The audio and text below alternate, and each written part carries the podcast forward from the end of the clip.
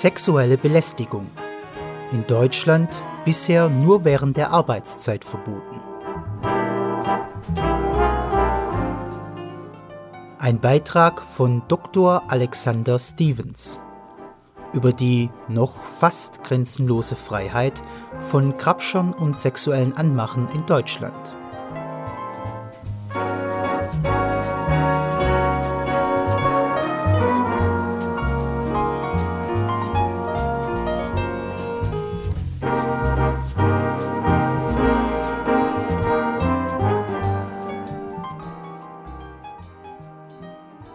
Debatte um sexuelle Belästigung von Frauen ebbt nicht ab. Zuletzt bei den sogenannten Sexmobs in der Silvesternacht, aber auch im letzten Jahr, als selbsterklärte Pickup-Artists Jagd auf angeblich sexhungrige Frauen machten, die freilich durch die offensiv eingesetzten Fertigkeiten der sogenannten Abschleppkünstler erst noch überzeugt werden mussten. Und vor zwei Jahren löste der FDP-Politiker Rainer Brüderle mit seiner Bemerkung, die Bluse einer Journalistin könne auch ein Dirndl gut ausfüllen, einen Aufschrei der Empörung aus. Über die Berichterstattung der Massenmedien hinaus scheint das sexualisierte Verhalten der Männer von heute ein omnipräsentes Problem zu sein. Geht es nach einschlägigen Medienvertretern und Feministengruppen, ist der Sexismus in deutschen Bars und Clubs, aber auch in Schulen sowie am Ausbildungs- und Arbeitsplatz ein allgegenwärtiges Dauerproblem. Der Ruf nach schärferen Gesetzen und härteren Strafen gegen sexuelle Belästigung erklingt immer lauter und die Toleranzgrenze bei wie auch immer gearteter Annäherung ist bundesweit am Siedepunkt. Wiederholt geistern Mythen und Halbwahrheiten durch die Medienberichterstattung. Gleichzeitig weiß aber kaum einer wirklich, wie die Rechtslage bei sexueller Belästigung in Deutschland ausgestaltet ist. Das erste Problem stellt sich bereits bei der Begriffsbestimmung. Denn was genau unter einer sexuellen Belästigung zu verstehen ist, da hat so ziemlich jeder eine ganz eigene Vorstellung. Beim einen beginnt diese bereits mit einer flatterigen Bemerkung zweideutigen Inhalts oder mit der scheinbar zufälligen Berührung. Andere empfinden sexualisierte oder sexistische Herrenwitze als sexuell belästigend. Bei wieder anderen beginnt die Belästigung mit dem geifernden Blick in den Ausschnitt oder plumpen Angeboten eindeutigen Inhalts, sei es verbal oder als schlüpfrige SMS auf dem Handy.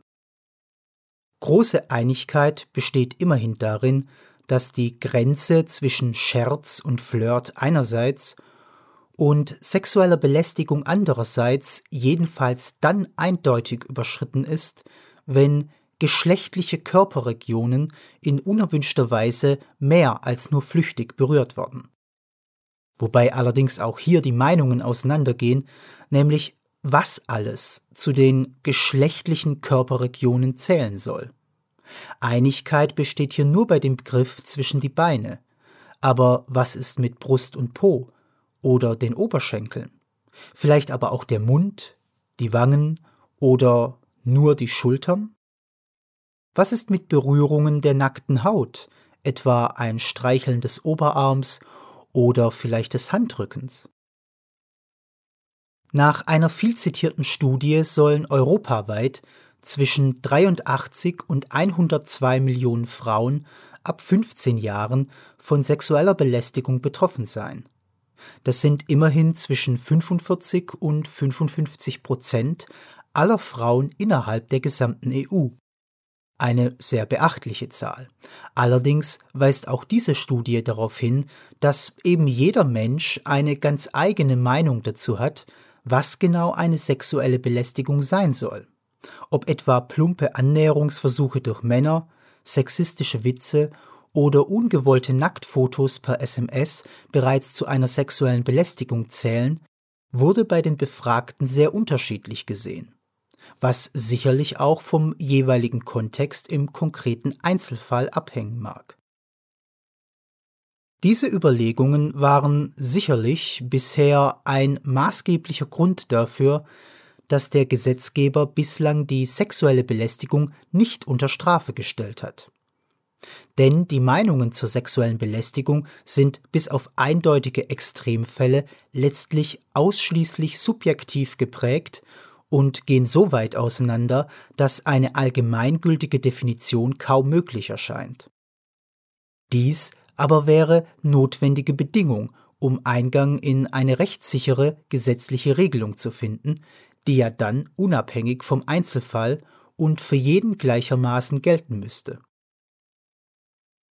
Entsprechend entfalten sexuelle oder sexualisierte Handlungen nach der derzeitigen Rechtslage eine strafrechtliche Qualität erst dann, wenn sie eine gewisse Erheblichkeitsschwelle überschreiten und zudem dabei zusätzlich entweder durch ein Ausnutzen einer mangelnden Willensbildung des Opfers, also zum Beispiel bei stark alkoholisierten oder Schutzlosen, oder durch Gewalteinwirkung oder Bedrohung erfolgen.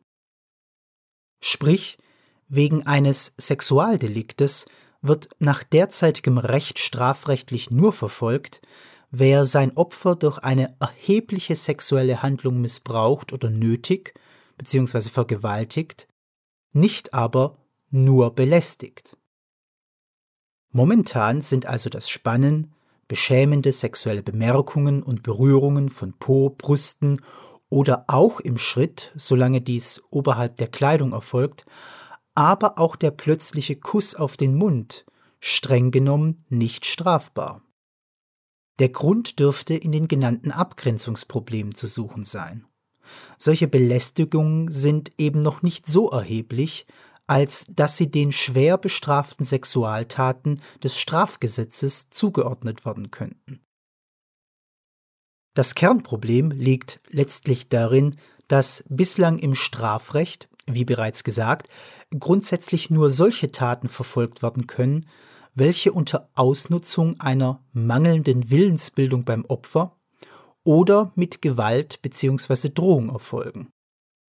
Wenn aber eine sexuelle Nötigung vorliegt, dann drohen nach dem Gesetz sehr harte Strafen, was letztlich die bereits genannte Erheblichkeitsschwelle begründet. Denn auch wenn das Begrapschen des Po's oder der ersichtlich ungewollt aufgedrückte Kuss fraglos eine nicht hinnehmbare Belästigung darstellen, will der deutsche Gesetzgeber ein solches Verhalten nachvollziehbarerweise nicht mit bis zu 15 Jahren Gefängnis bestrafen. Das aber wäre die unweigerliche Folge, würde man hierbei schon von einer Sexualstraftat wie etwa einer sexuellen Nötigung sprechen. Gleichzeitig existiert aber ein Straftatbestand der sexuellen Belästigung bislang nicht. Und so missachtend und moralisch verwerflich sexuelle Belästigungen auch sein mögen, Sie stellen streng juristisch betrachtet auch keine Beleidigung im strafrechtlichen Sinne dar. Der Gesetzgeber hat sich, zumindest bis jetzt, ganz bewusst dagegen entschieden, sexuelle Belästigung unter den strafrechtlichen Schutz zu stellen. Und deshalb sollen die Beleidigungsdelikte kein Substitut, etwa ein kleines Sexualstrafrecht werden zumal eine Beleidigung verlangt, dass der Täter mit seiner sexuellen Belästigung sein Opfer auch beleidigen will, sprich ihm seine Missachtung entgegenbringen will, was in den meisten Fällen eben gerade nicht das zugrunde liegende Motiv für die Belästigung sein wird.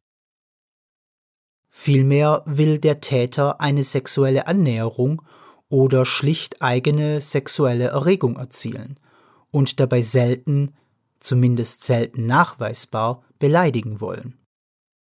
Für das Opfer ist das freilich ein schwacher Trost, da es sich durch die Belästigung sicherlich beleidigt fühlen wird.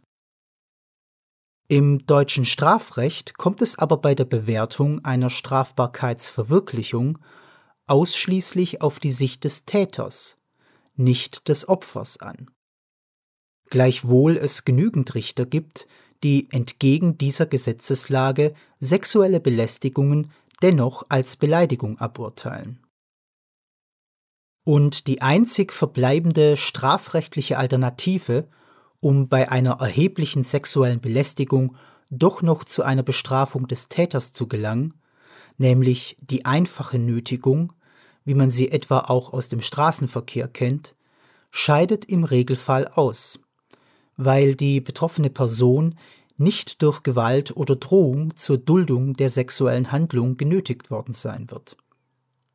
Wie erst jüngst durch die sogenannten Sexmobs belegt, spielen bei den meisten sexuellen Übergriffen Überraschung und Schnelligkeit eine Rolle und nicht etwa physische Gewalt.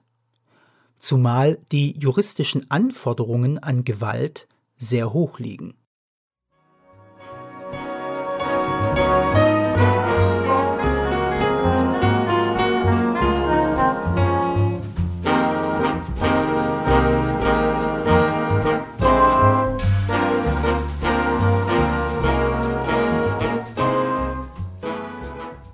Sie hörten einen Beitrag von Dr. Alexander Stevens. Sprecher war Kevin Fuchs. Dr. Alexander Stevens ist Fachanwalt für Strafrecht und als einziger Anwalt überhaupt in Deutschland ausschließlich auf Sexualdelikte wie Vergewaltigung, Missbrauch und Kinderpornografie spezialisiert. Einem breiten Publikum ist er auch durch sein Wirken als TV-Anwalt in verschiedenen Fernsehsendungen bekannt, unter anderem Richter Alexander Holt oder Im Namen der Gerechtigkeit. Im April 2016 erscheint sein erstes Buch Sex vor Gericht, herausgegeben vom Knauer Verlag. Weitere Informationen und weitere Texte finden Sie unter www.lukas-stevens.de sowie www.kunkti.net.